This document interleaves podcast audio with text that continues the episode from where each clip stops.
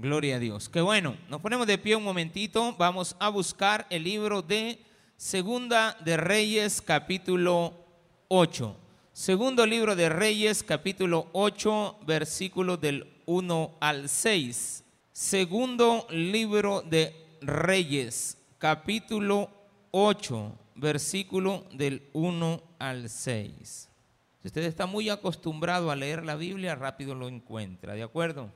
Si no, pues váyase al índice y ahí en el índice busque ahí. Amén. Váyase despacito y ahí va a encontrar. Segundo libro de Reyes, capítulo 8, versículo 1. Habló Eliseo a aquella mujer a cuyo hijo él había hecho vivir diciendo, levántate, vete tú y toda tu casa a vivir donde puedas, porque Jehová ha llamado el hambre, el, la cual vendrá sobre la tierra por siete años. Entonces la mujer se levantó e hizo como el varón de Dios le dijo. Y se fue ella con su familia y vivió en tierra de los filisteos siete años. Y cuando habían pasado los siete años, la mujer volvió de la tierra de los filisteos. Después salió para implorar al rey por su casa y por sus tierras. Y había el rey hablado con Geisi, criado del varón de Dios, diciéndole, te ruego que me cuentes todas las maravillas que ha hecho Eliseo. Y mientras él estaba contando al rey cómo había hecho vivir a un muerto, he aquí que la mujer a cuyo hijo él había hecho vivir, vino para implorar al rey por su casa y por sus tierras. Entonces dijo Geis, rey, señor mío, esta es la mujer y este es su hijo al cual Eliseo hizo vivir. Y preguntando el rey a la mujer, ella se lo contó. Entonces el rey ordenó a un oficial, al cual dijo, hazle devolver todas las cosas que eran suyas y todos los frutos de sus tierras, desde el día que dejó el país hasta ahora. Oremos al Señor. Padre, gracias te damos porque nos das la oportunidad de poder estar en tu casa, aprender más y más acerca de tu santa palabra. Queremos, Señor, el día de hoy depositar nuestra confianza en ti para todas las cosas que vienen, que tú nos guías, qué debemos de hacer en cada paso.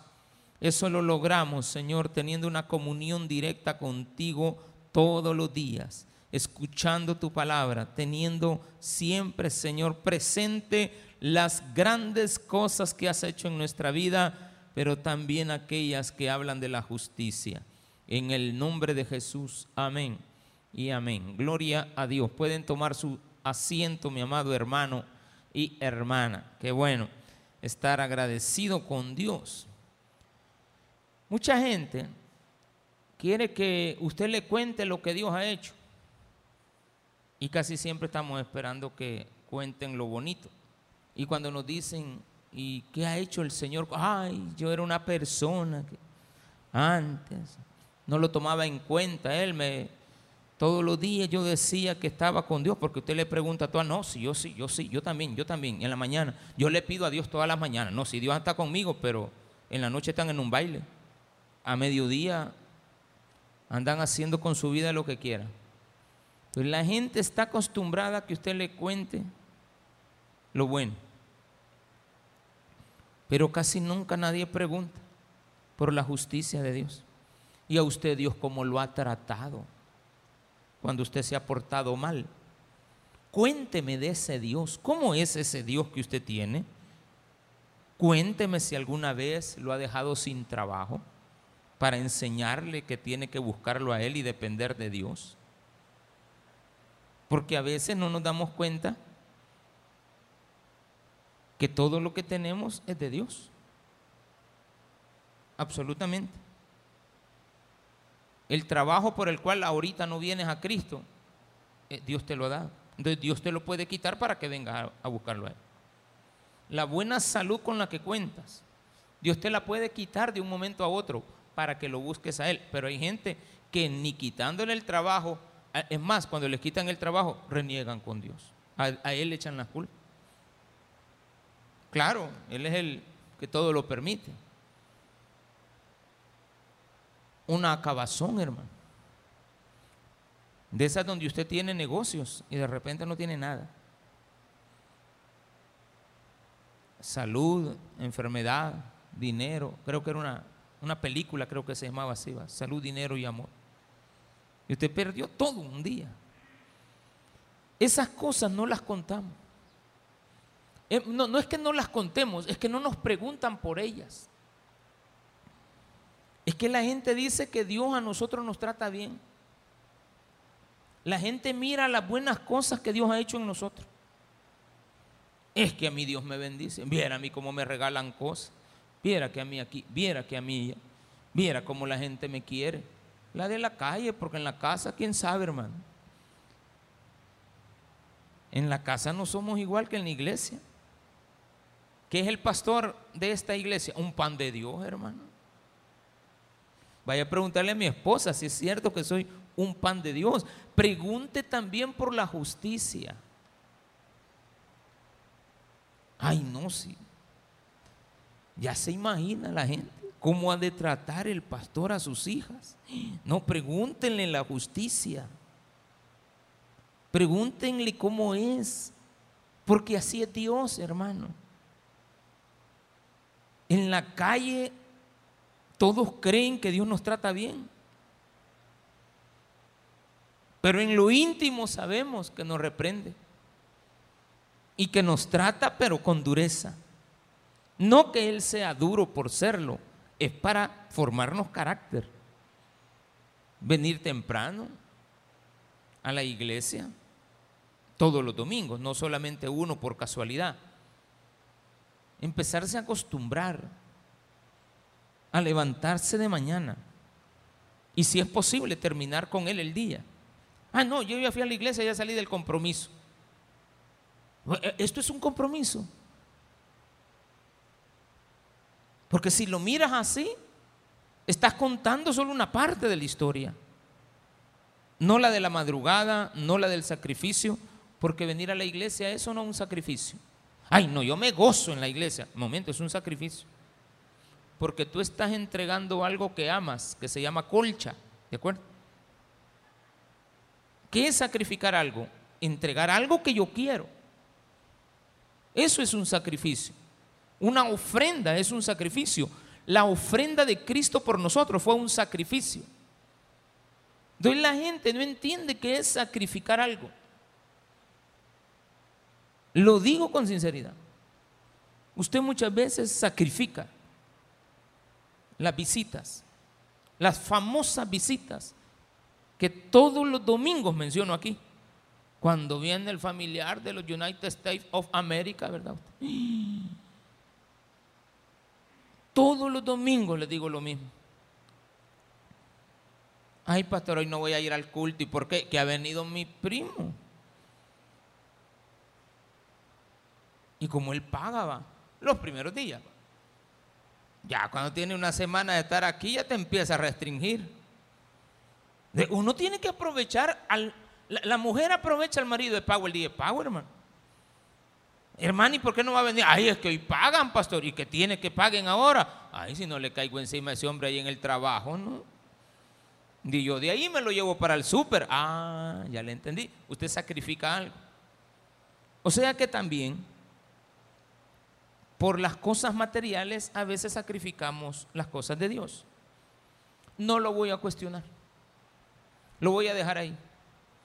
Porque es válido, en el sentido de aprovechar la oportunidad, pero no me la cambie permanentemente. Vea de qué manera habla mejor con su pareja y establecen que si el día de pago es día viernes, vayan el sábado a comprar.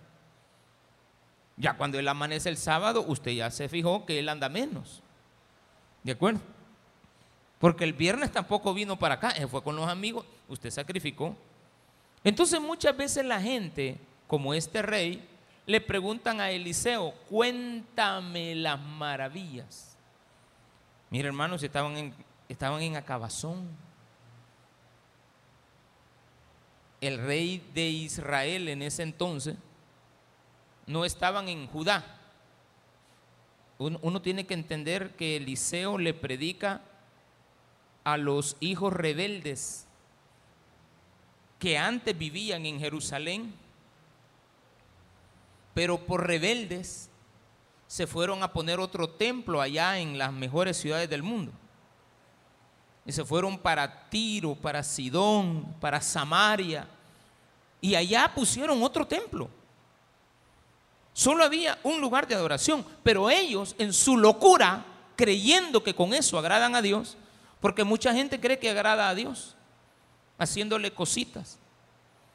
Y vienen y hacen otro templo allá en Samaria, y allá aparece un tal Elías y le empieza a predicar a Acab.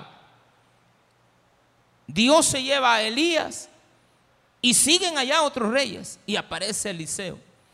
En la época de, Elías hubo una hambruna que duró tres años y medio. Ayer estaba viendo las escenas de un lugar en África del Norte, parte cerquita de allá de Etiopía, en ese lugar. El día de ayer estaban anunciando que se cumplían tres años sin una gota de agua hemos visto últimamente que países europeos nos están sacando las imágenes, gracias ahora pues por la tecnología. Nos damos cuenta inmediatamente de tantos reportajes. Pero si usted observa los reportajes de Europa, Suiza, Suecia, Italia del norte, o sea, la parte de la Lombardía.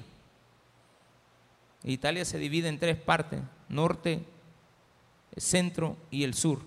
Pero la parte de arriba se llama Lombardía, la que conecta ya con, con Suiza, con Francia. Esa parte está árida. Los glaciares. ¿Y cuál es la amenaza? Poca comida. El mundo está viviendo hambre. Hay guerras allá en Ucrania son los mayores productores y los rusos, mayores productores de trigo del mundo. Tienen el trigo y tienen el gas. Y si tienen el gas, del gas se sacan los fertilizantes. Los fertilizantes que sirven para las semillas estas que nos dan a nosotros aquí y los fertilizantes que le echan ahora a la tierra. Los rusos son los dueños del gas y del gas ellos tienen el amoníaco. De ahí se, se extrae del gas. De ahí se saca el plástico. De ahí se sacan los fertilizantes. Porque se separa el amoníaco con el este, carbono. Y de ahí se hace una mezcla y de repente pues va saliendo los fertilizantes, los metanos, todo lo que usted necesita. Los plásticos para todo, hermano. Porque los plásticos no solamente es la bolsa de plástico, es todo, los tapones, las bolsas, el papel, las bolsas plásticas. Y que no hay, pues. Las botellitas estas. Todo es plástico no hay. Pero ya se pusieron de acuerdo antier de que van a volver a dar tierras, ¿cómo se llama? Fertilizantes. No nos damos cuenta de la inflación. la gran potencia del norte. Toda la gente que está invirtiendo en casas van a quebrar. No saben, porque como viven en otro mundo, no están conscientes de lo que gastan día con día. Invierten en tonteras. Todos los días, toda la gente. Porque la gente quiere saber cómo te ha ido, cuántas casas te ha dado Dios, cuántos carros tienes, cuántos buenos hijos, dónde trabajan tus hijos. Ay, estoy en la asamblea. Ay, estoy en la corte. Estoy aquí, estoy en una transnacional. Hacer lo que quieras. Todo eso se va a acabar. El país, nuestro país, está pegando un despegue económico. Pero eso a mí me preocupa. Porque sé que cuando la gente tenga su trabajito y su carrito, a Popa le va a quedar pachito. Porque las calles de aquí de Apopa, yo no, este, Apopa tiene suerte usted. Todo el país lo están buenas calles, menos nosotros. Yo dije, hoy sí van a poner. Nada, hermano, aquí como a ver qué le tienen a Popa. Yo creo que cuando dicen a Popa también todos salen corriendo. Todavía. Somos los últimos. Como que al final llega aquí. En el tiempo de Elías hubieron tres años y medio de hambre. Pero aquí le está diciendo Elías a la tsunamita, una que él conoce desde hace años. La tsunamita es aquella mujer que cuando veía pasar a Eliseo, le dijo a su marido, preparémosle una habitación al profeta, porque yo me fijo que ese hombre, siempre que pasa, Dios lo acompaña. Y el marido pues le dijo, hacelo, no hay problema. Y lo hizo. Y Elías, Eliseo la visitó. En ese entonces habían tres años y medio de hambre en la época de Elías. Termina Elías, termina el hambre, viene la lluvia, vienen tres años y medio de abundancia. Terminan esos tres años y medio de abundancia Eliseo le pidió, ¿qué le pidió a Elías? Dame el doble de la porción que Dios te ha dado a ti. Elías hizo siete milagros. Eliseo hay registro que hizo 14. ¿Estamos bien? 14 milagros. ¿Le dio el doble de la porción? Sí. Ajá, pero como que eres el doble de Elías, fíjate que en la época de Elías hubieron tres años y medio de hambre. Ah, pues a vos te van a tocar siete. ¿Qué le, qué, le parece? ¿Que eres el doble? Entonces también el doble de la prueba. Si tú querés el doble de Dios, entonces también te viene el doble de la prueba. ¿Estás dispuesto a aguantarla? ¿Querés más de Dios? ¿O estás conforme con lo que Dios te ha dado? ¿Le estás pidiendo más? Si estás pidiendo más a Dios, tienes que esperar que también tiene que tener un doble de sacrificio. La tsunamita le dijo, le preparó el cuarto y todo. Vino Elías, Eliseo y le dijo, yo veo que no tenés hijos. El otro año, a, este misma, a esta misma época, en esta casa va a haber un niño y tú lo vas a tener es contigo y tu marido. A cabalito al año nace el niño. Pasaron unos años y el niño se enfermó. Dice que el niño salió a visitar al papá que estaba trabajando en el, en el campo. Y que el niño llegó donde el papá y le dijo, papá, papá, mi cabeza. Le dio una insolación y el niño fallece. O sea, pero el papá le dijo al, al criado, llévenselo a la nana. Y se lo llevaron a la mamá. Y la mamá, cuando vio llegar al niño, todo enfermo, con una gran fiebre, calentura, qué sé yo, pero un dolor de cabeza, hermano. quizás de unos 7, 8 años el niño. Ella le había hecho el aposento alto al profeta, no a cualquiera.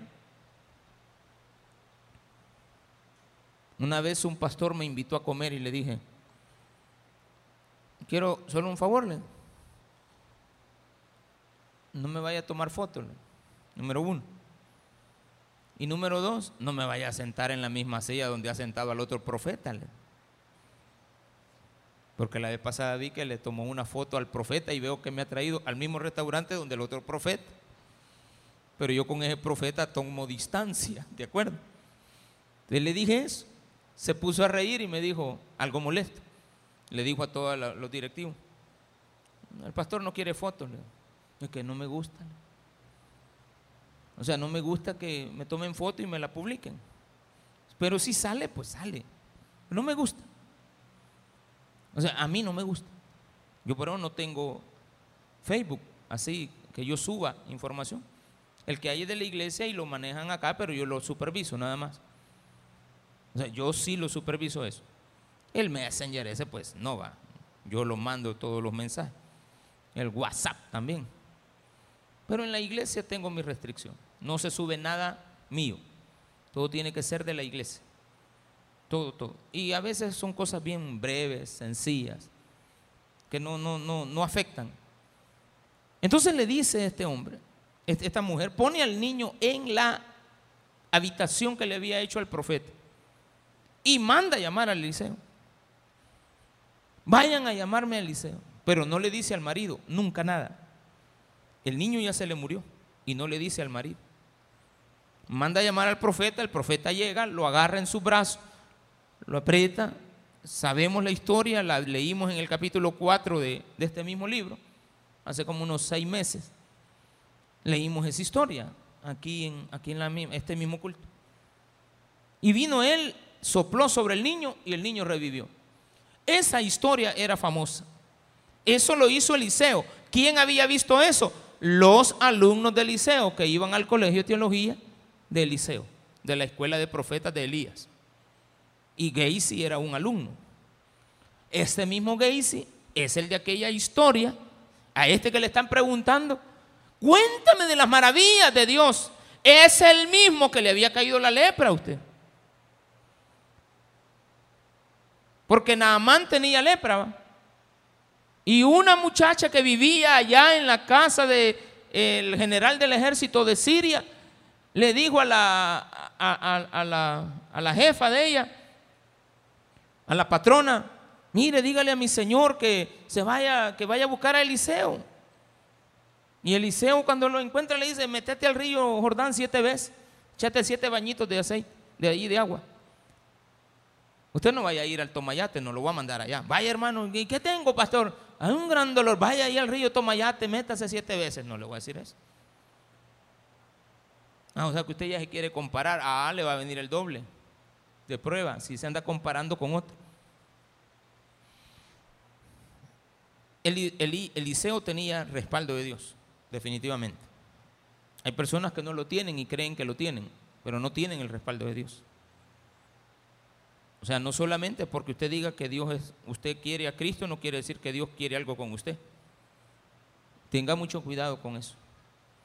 Entonces de repente, Pasa esa historia, pasan los años y Eliseo se encuentra con la tsunamita, la misma mujer del niño. Han pasado los años. Y le dice Eliseo a aquella mujer a cuyo hijo él había hecho vivir, diciendo, levántate, vete tú y toda tu casa a vivir donde pueda, vete de aquí Está en Samaria, no está en la casa de Dios. Ella está lastimosamente. A veces nos llevamos a nuestros hijos, a nuestras mujeres, a nuestra familia, a tierras que ellos no nos pidieron ir. Aquí en la iglesia, hasta hace un par de semanas, teníamos a dos muchachos con su abuelita. Nos ayudaba en la cafetería. Pues yo sé que uno de sus hijos, hace como un año de repente, de esa gente que desaparece, desaparece de aquí va y cuando uno viene a sentir, ya va por Guatemala, le vienen a uno, va para México. No sé si huyendo por el trabajo a saber, eso no me interesa a mí. El muchacho sí un poquito, casi nunca quiso entrar a la iglesia. Se molestaba porque su esposa una, un par de veces entró, algo delicado con los hijos de él. Pero a saber, entonces, de repente, nos damos cuenta, sin previo aviso, incluso nosotros le pagábamos el estudio a estos muchachos y los teníamos en la casa para que no les costara irse le habíamos preparado todo ahí, todas las facilidades que usted se puede imaginar. Dos muchachos de allá del valle teniéndolos aquí en la casa. Comida, desayuno, baño, todo lo que usted quiera, cama nueva, todo lo que puedan usar de la casa que lo ocuparan. Y nunca se les pidió en la casa que nos hicieran, ni, ni que me lavaran un plato a mí. Jamás. Porque no son sirvientes nuestros, estábamos dándoles ayuda. Y de repente bueno, ¿y fulano? No, si yo todavía estaba aquí en la iglesia. Se vinieron a traer los hipotes y bueno. Y el domingo no aparecen. Al lunes me doy cuenta que van por México usted. Ay, dije yo. Una niña de a cumplir dos días para cumplir 18 años. Estar indocumentada. Un muchacho, un cipote, está bien. Y todavía el comentario de la misma mamá del muchacho es, ay, es que ese mi hijo tiene un carácter. Yo nunca le dije nada. Pues la gente toma su decisión. Yo espero que le vaya bien. Pero ¿qué va a ir a hacer? A otro lugar donde está, si aquí está bien. Esta es la casa de Dios. Pero cuando te vas para los lugares estos, y con mucho respeto voy a decir lo que siempre digo, por los United States, ¿de acuerdo? Siempre te vas para allá, pero no de forma legal, sino que la ilegal. Esa no me gusta a mí. La legal me encanta. Usted me dice, tengo papeles, mm, cuando le salgan, vayas. Y allá lo reciben, vayas. Y usted tiene a alguien allá que lo está esperando y lo va a atender bien, es su hija, su hijo, su papá, su mamá, váyase. Váyase, es, un buen país. A pesar de que va a haber otro orden mundial dentro de poco, en unos 40 años, Estados Unidos va a dejar de ser la potencia. Va a pasar a ser China. No ahorita, hermano, ahorita están en decadencia. Ahorita viene la debacle, un 40 años de aquí para abajo. O sea, ya comenzó un, va para, para bajadita. Ya llegó a lo cúspide, ya llegó a lo máximo. O sea, están en el tope. Demasiado gasto en armamento. Demasiado dinero en eso. Pero ahí van para abajo. Mientras tanto, se le advierte a los hijos de Dios, váyanse para donde puedan, porque a este lugar donde ustedes ahora están prósperos, le viene una hambruna Vete donde pueda. Levántate, vete tú y toda tu casa a vivir donde pueda. Pastor, lo que yo he hecho allá va a quedar allá. Déjelo. No le están diciendo que se vaya de su país. Es que usted está viviendo afuera de su país. Usted está viviendo, mire, yo con toda sinceridad, yo sé que me ven Aquí nos ven de Italia, de España, de Portugal, de donde más nos ven, de Costa Rica, de Estados Unidos, de Bélgica, de Bulgaria, Argentina, Puerto Rico, México. Yo sé que hay gente viéndonos, porque vemos los reportes que se conectan y de qué lugar se conectan. Están en el extranjero. Son extranjeros. Aunque tengan ya papeles, son extranjeros esta es tu tierra. En teoría, donde tienes que volver. En en una cajita, pero vas a volver. Ceniza o, huesos, pero vas a volver. Y si no, pues prepara todo para que te quedes allá, para que no nos salga muy caro. Peor estar esperando un familiar usted. Ay, el familiar no ha venido y usted tiene tres noches de vela. No, hombre. Dígale, no, si no hay problema. Enterrarlo ya luego. Pero eso es una advertencia de parte de Dios que cuando estás fuera de la casa de Él, tienes que dejarlo todo. Vete de tu tierra y de tu parentela, le dijeron a, Abraham. Y yo te voy a llevar a la tierra que yo te tengo preparada para ti.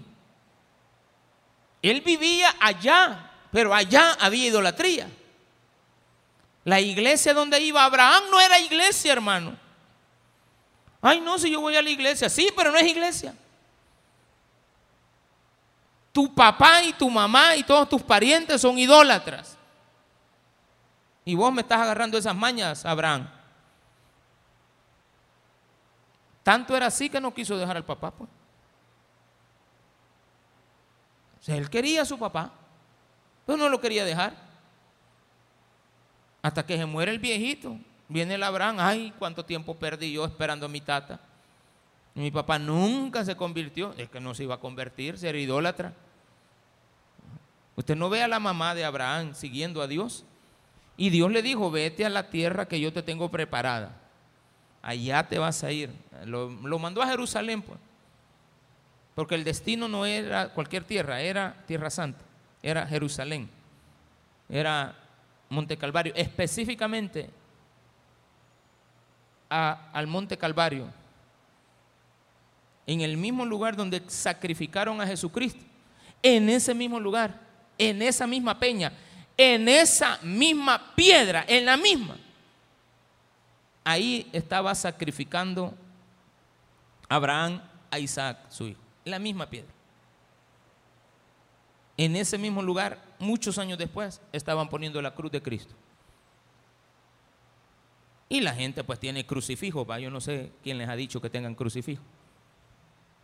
Les gusta ver a Cristo vencido.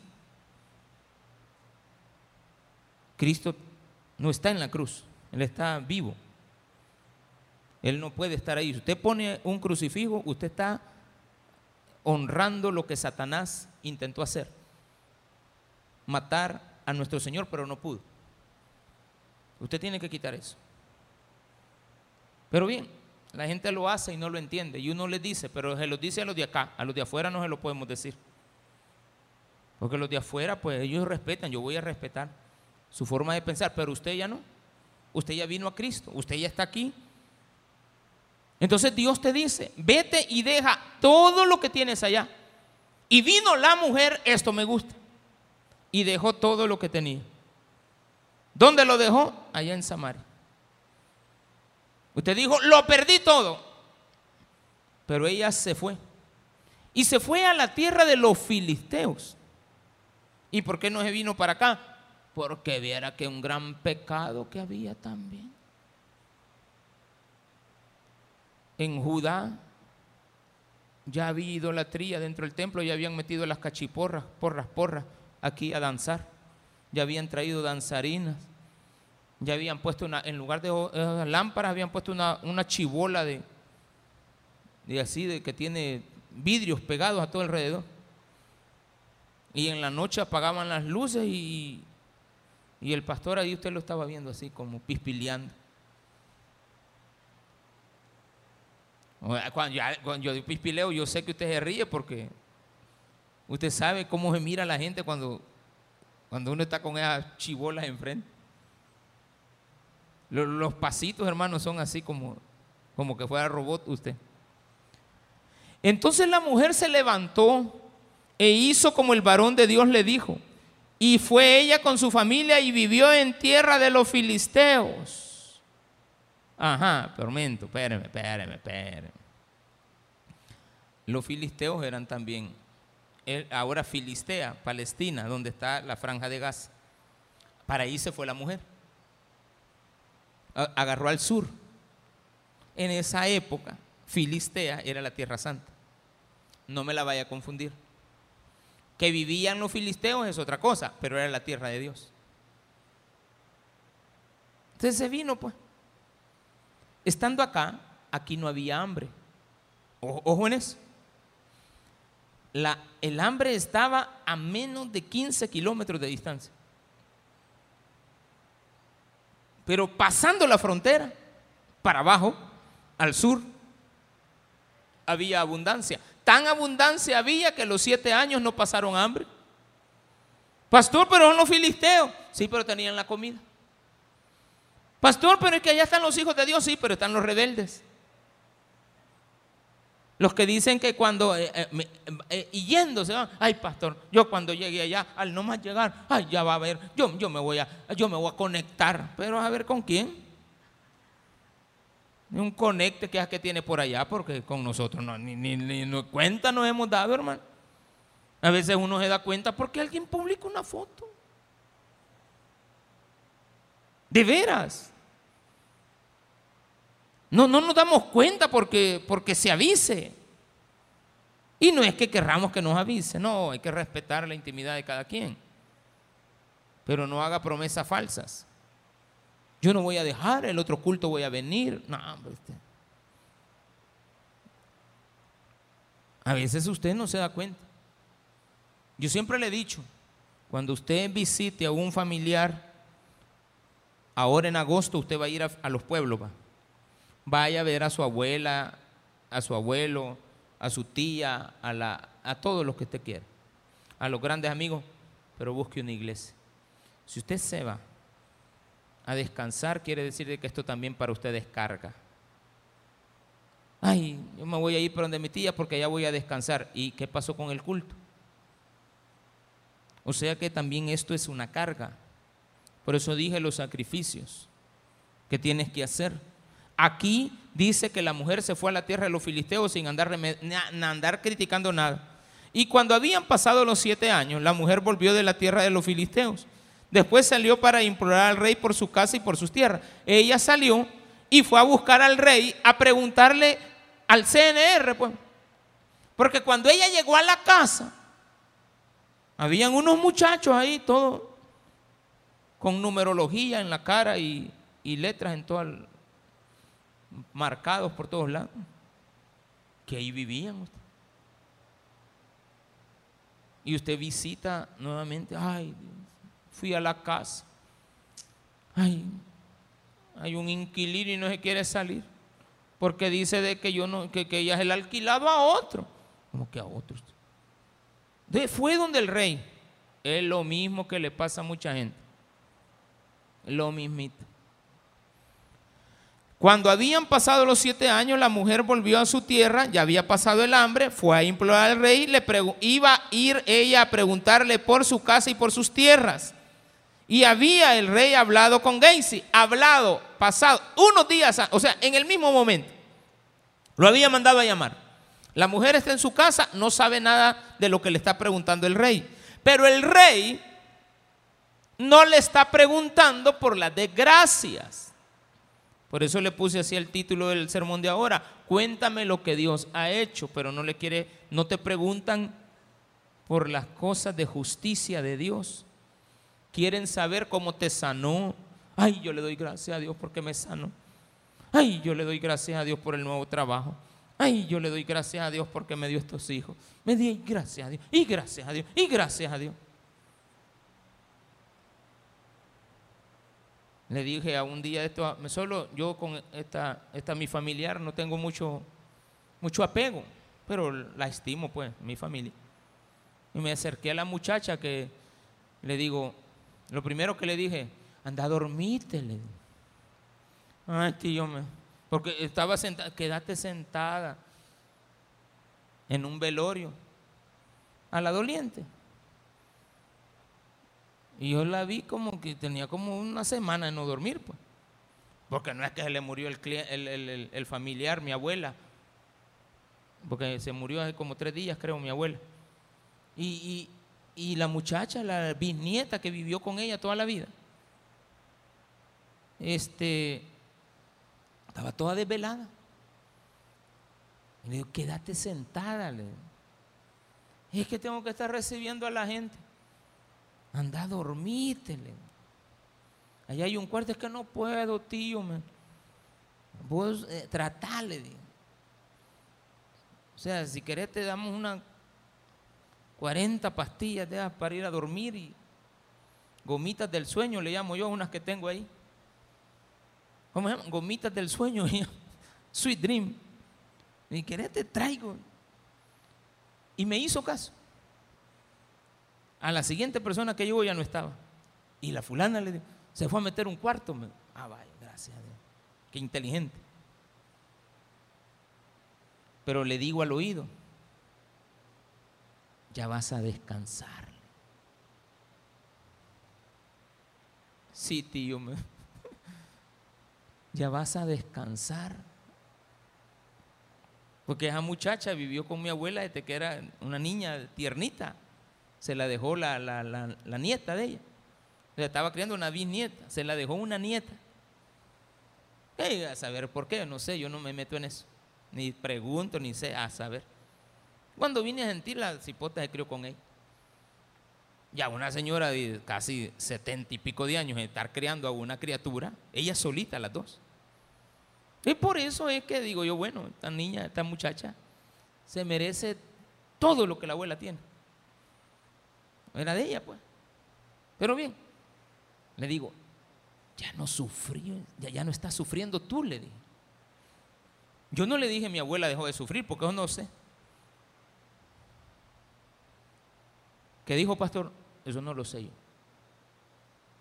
Porque hay gente que le dice a uno, ah, ya no está sufriendo.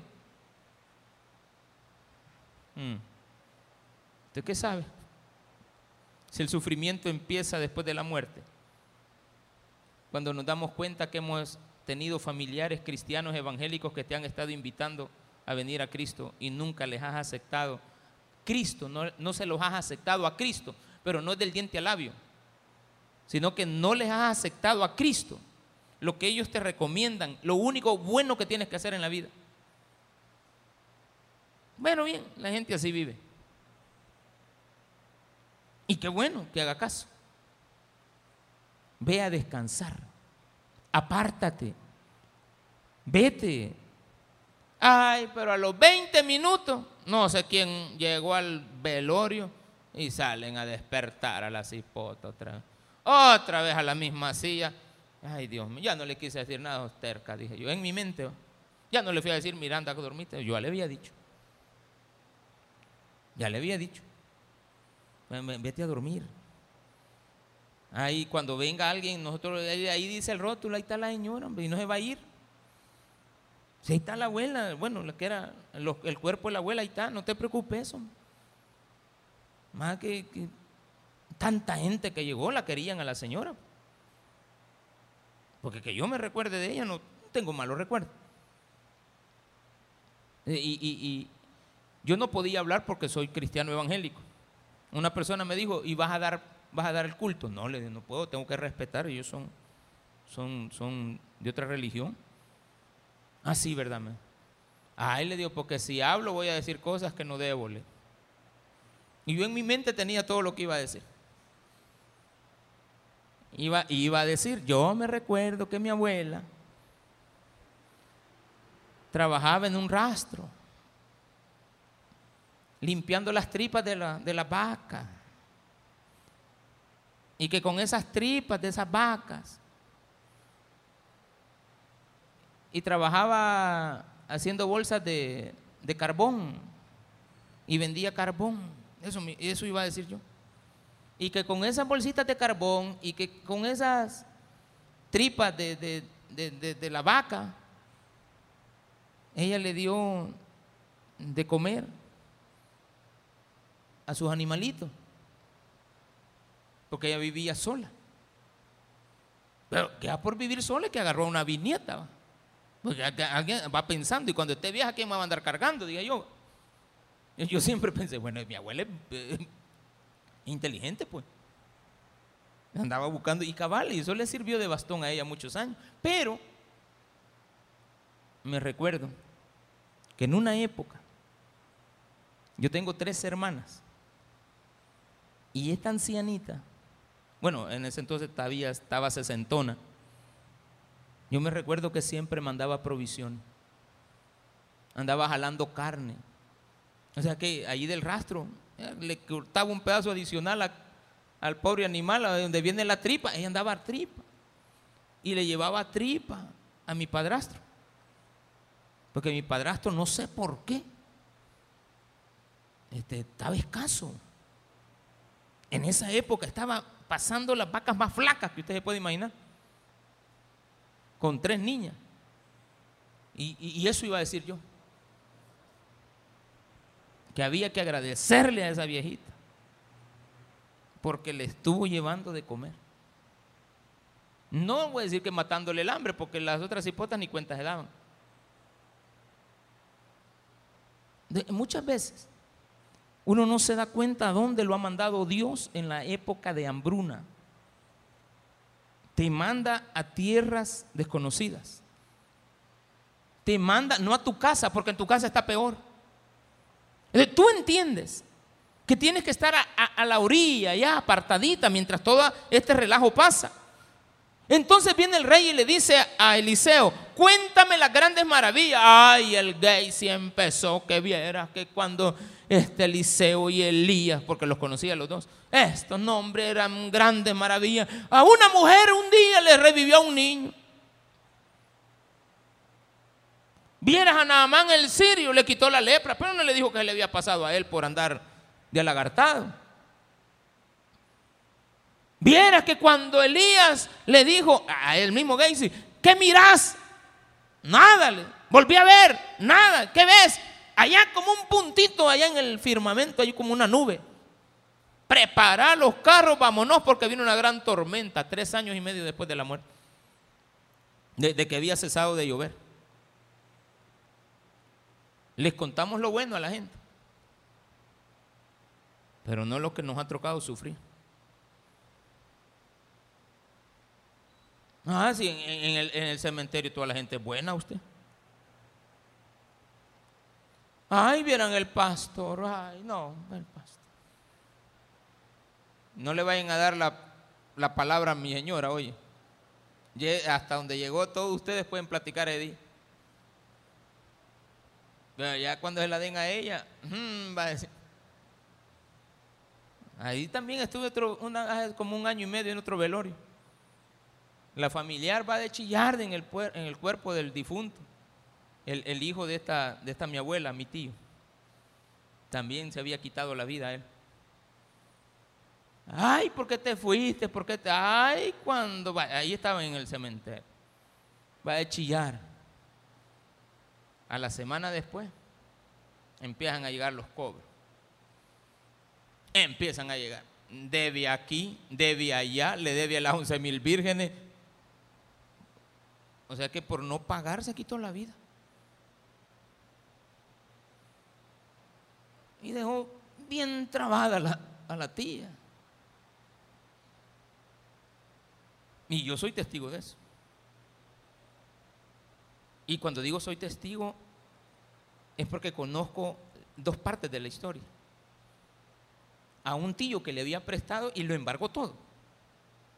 Y a otro, allá me la encontré haciendo cola, igual que yo en CAE, hermano. ¿Y qué anda haciendo, tío? Ay, hijo, mira las cuentas de tu tío. Ay, dije yo, yo a pagar aquí estos 500 pesos. Dije yo, de la luz mejor me quedé callado cuando vi los recibos. Si este tenía deudas, y no le dejó ahí, ay, las, las cuentas todas están barridas.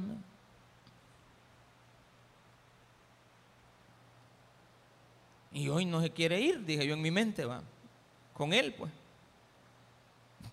Pero gracias a Dios, ese cambio, ese traspase, esa muerte y comprender eso, la hizo venir a los pies de Cristo. Y aquí se conecta. Y un día la fueron a visitar y, ay, es que está toda eh, deprimida. Y todos me decían así, anda a ver a tu tía porque está deprimida, va a morir. Y vine yo, como a los tres meses me dieron ganas de irla a ver. Tía, ¿qué pasó? Aquí, hijo, me pasa adelante. Según yo le iba a hallar toda desnutrida, deprimida. Y mire, le digo, ¿y cómo le ha ido? Bien, me dijo. Es que hoy todos los días oigo palabra de Dios. Me Ya me aparté de toda esa gente. Vaya.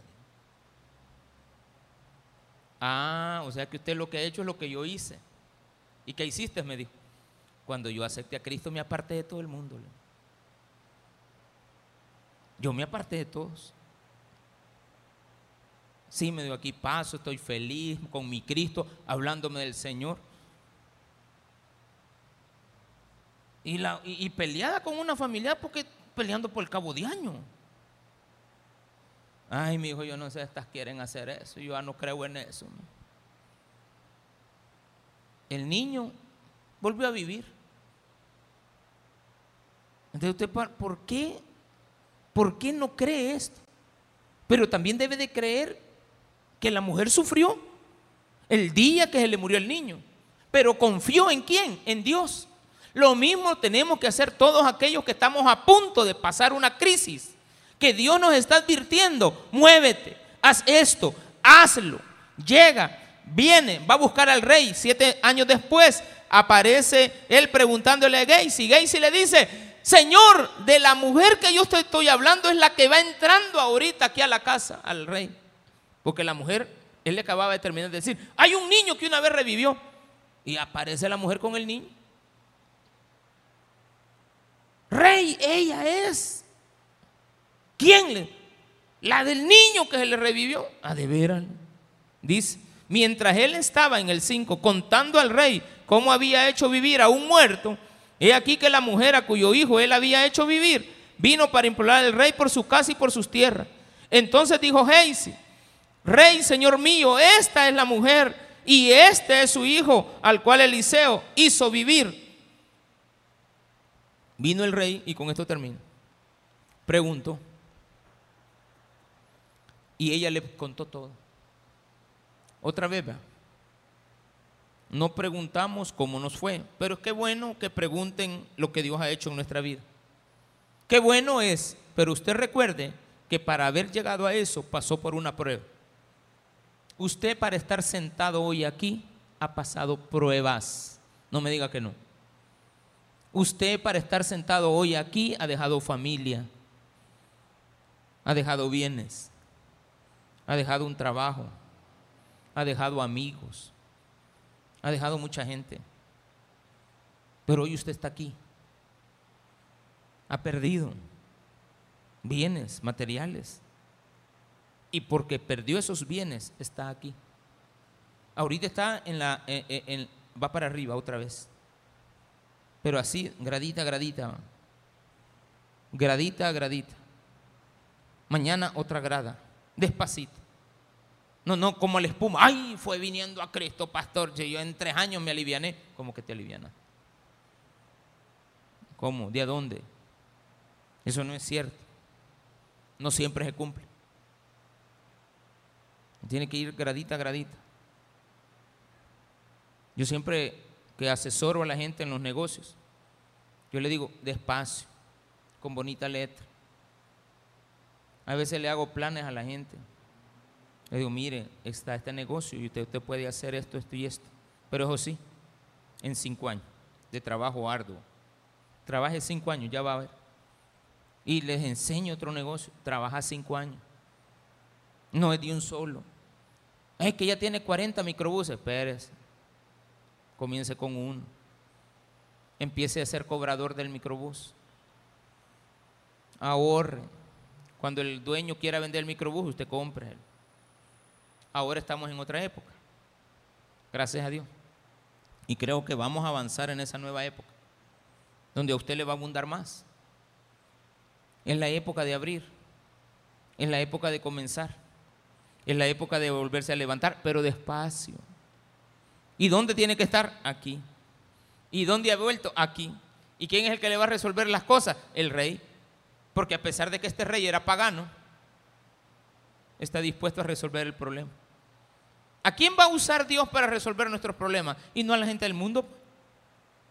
No que nos vamos, le vamos a ir a quitar las cosas a la gente del mundo. Eso es un grave error de predicación. Que mucha gente predica eso. Que Dios nos ha dado riqueza y se parece como que le vamos a ir a robar a la gente lo que ha hecho y para que nos lo den a nosotros. Eso va a ser en el milenio, hermano. Y al milenio no hemos llegado. Y preguntando el rey a la mujer, ella se lo contó. Entonces el rey ordenó a un oficial, realmente este era un eunuco, pero a un oficial, al cual dijo, hazle devolver todas las cosas que eran suyas y todos los frutos que haya producido esa tierra, desde el día que dejó el país hasta hoy. No es que ahí le queda la casa toda destruida. No, no, no, no. Es que es de Dios. Dios no te puede dar algo destruido. Fíjese que cuando vengamos en el milenio acá, la tierra va a estar destruida. ¿Sí o no? Sí, ¿verdad? Pero ¿qué nos va a dar Dios? Un cuerpo diferente al que tenemos. Un cuerpo que no se cansa, que no sufre. Un cuerpo que no se enferma. Un cuerpo glorificado. Nos va a dar otra, otra condición. Un cuerpo no que dura mil años, sino que a los mil años va a haber otra transformación. Porque la gente cree que mil años y nos vamos a hacer viejitos a los mil años. No. Mil años y a los mil años otra transformación para la eternidad futura. El milenio no es una eternidad, dura mil años. La tierra está destruida, pero nosotros no. Nosotros tenemos otra vez la juventud eterna. Eh, digo eterna, mil años. Para reconstruir, para levantar, ordenando, porque nosotros no vamos a trabajar. Yo no le estoy prometiendo que no va a trabajar ahora, ahora trabaje, mi hermano. La Biblia nos está prometiendo que eso será en el futuro. ¿Y qué debo de hacer yo? Creerlo. Entonces el rey que hizo, cuando vio a la mujer, el testimonio de Heisy y el testimonio de la mujer, creyó al rey y dijo, esta mujer tiene respaldo de Dios, devuélvanle todo lo que era de ella desde el día que se fue hasta este día y denle también el fruto que eso haya producido. Aquí se lo tenemos guardadito. Tipo pensión de AFP, ¿verdad? No da risa por haberle confiado a la gente del mundo. Bueno, nosotros no le confiamos, ellos nos bajaron, nos robaron el Cristo. Porque se lo han robado, hermano. Pastor no se mete en eso, se lo han robado. Y sí, se lo robaron. Le robaron su pensión. Porque la pensión no la paga usted, la sigue pagando el gobierno. Ellos ya se la acabaron. Hay dinero porque todos los meses el gobierno tiene que estar reponiendo. Los números están en quiebra, están en rojo, están en, colorado. No, no hay ganancia, hay pérdida cada año. El año pasado se perdió menos dinero, ahora se va a perder más. O sea, no hay. ¿qué pasó con eso? ¿Qué, ¿Qué, tal si le dicen dentro de siete años? Mira todo este tiempo que te quita, así como cuando quitan a la gente de la alcaldía, por ejemplo a la gente que quitaron de la alcaldía y usted vuelve y mire, fíjate que yo no sé por qué me quitaron a mí si yo, yo no tengo nada que ver con el pleito. Está bien al gerente general, va, porque era de confianza, pero yo, yo recogiendo la basura andaba. Yo estaba trabajando en el administrativo, estoy poniendo un ejemplo. Y vienen a usted lo quitan del trabajo. Aquí en la iglesia hay una hermana. Fue la única que no puso demanda. La única que no puso reclamo. Y se quedó sentada.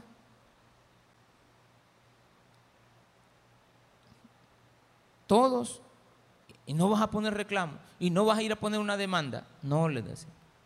No. Allá con el tiempo, al año, que la habían quitado, ella fue a, a preguntar. Mire, es que yo quisiera saber si me pueden volver a dar chance aquí otra vez. Estoy parafraseando. Y usted no ha puesto demanda de que la vayamos a reinstalar. No, le Ay, mejor vaya ahí a la fiscal, ahí al, juzgado. Y fue a los juzgados. Fíjese de que me dijeron que para volver a entrar al trabajo tengo que pasar por aquí. Ah, no, pero es que aquí es con una demanda y usted ha puesto demanda. No. y quiere demandarlos. No, solamente quiero que me vuelvan a ver si me dan trabajo otra vez. Ah, no, señora. Usted tiene derecho. ¿A qué tiene derecho? A que le den todos los salarios y la vuelvan a reinstalar. ¿Y ha pagado abogado? No, porque los abogados cobran, va. O sea, lo reinstalan, pero tiene que, usted tiene que pagarle. Ya cuando le dan el pistillo, usted le tiene que pagar ahí. Y todos los compañeros de trabajo. ¿Y a vos cuánto te está cobrando el abogado? Porque ya la reinstalaron. Ya está trabajando otra vez. El primero de julio de este mes. Ya volvió, gracias a Dios. ¿Y vos cuánto te está cobrando el abogado? Nada. ¿Y te van a dar todo lo que no te pagaron el año? Sí. Ajá, espéreme, espéreme. ¿Por qué la quitó Dios? Ah, la quitó de ahí porque al mes que la quitó, su mamá se enfermó. Se enfermó tanto que fue perdiendo todo, pero ella estuvo ahí para cuidarla. Cuidarla de verdad. Cuidarla es pasar con ella, mañana, tarde y noche. Yo venía a la iglesia y, me reclamaba, pastor, Dios no me quiere hacer el milagro. Mi mamá cada día está más enferma. Hermanita, entréguese. Ay, deje. ¿Cuántos años tiene? Ochenta y tantos. Ay, ya, deje hermano. Se molestó conmigo un tiempo. Pagó como tres semanas que no venía. ¿Y por qué? No se le murió la señora. Espérenme. Se le muere, va. A la semana que se le muere, le vuelven a dar el trabajo.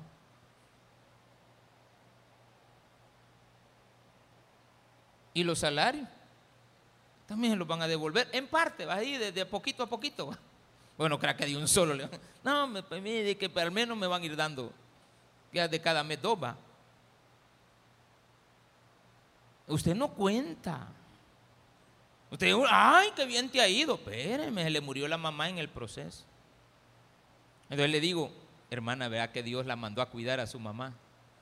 Sí, hoy lo entiendo. Antes no lo entendía. Antes reclamaba. Y hoy le está contenta con lo que Dios ha hecho. Sí. Y como se siente hoy que está en la iglesia y siente que el pastor le ha tirado todo este tiempo. No, nada más. Porque yo no sabía antes. Fíjate que yo todo el año estuve hablando de eso y yo no sabía lo que le pasaba. Y ella se enojaba. A mí me miraba mal. Ustedes que confían en su trabajo, Dios se los va a quitar para ir a cuidar a su familia. ¿Cómo que yo conocía? Y yo no sabía nada. No, que usted, mi hermanita, si todo está bien, hombre, ya va a pasar la tormenta. Yo me he fijado lo que Dios le ha hecho, pero no sabía lo otro. Yo pregunté por lo bueno que le ha ido, pero no por la prueba que pasó. Pase la prueba. Ya todo va a calmarse. ¿Y sabe qué? Va a cantar victoria. Démele un fuerte aplauso al Señor.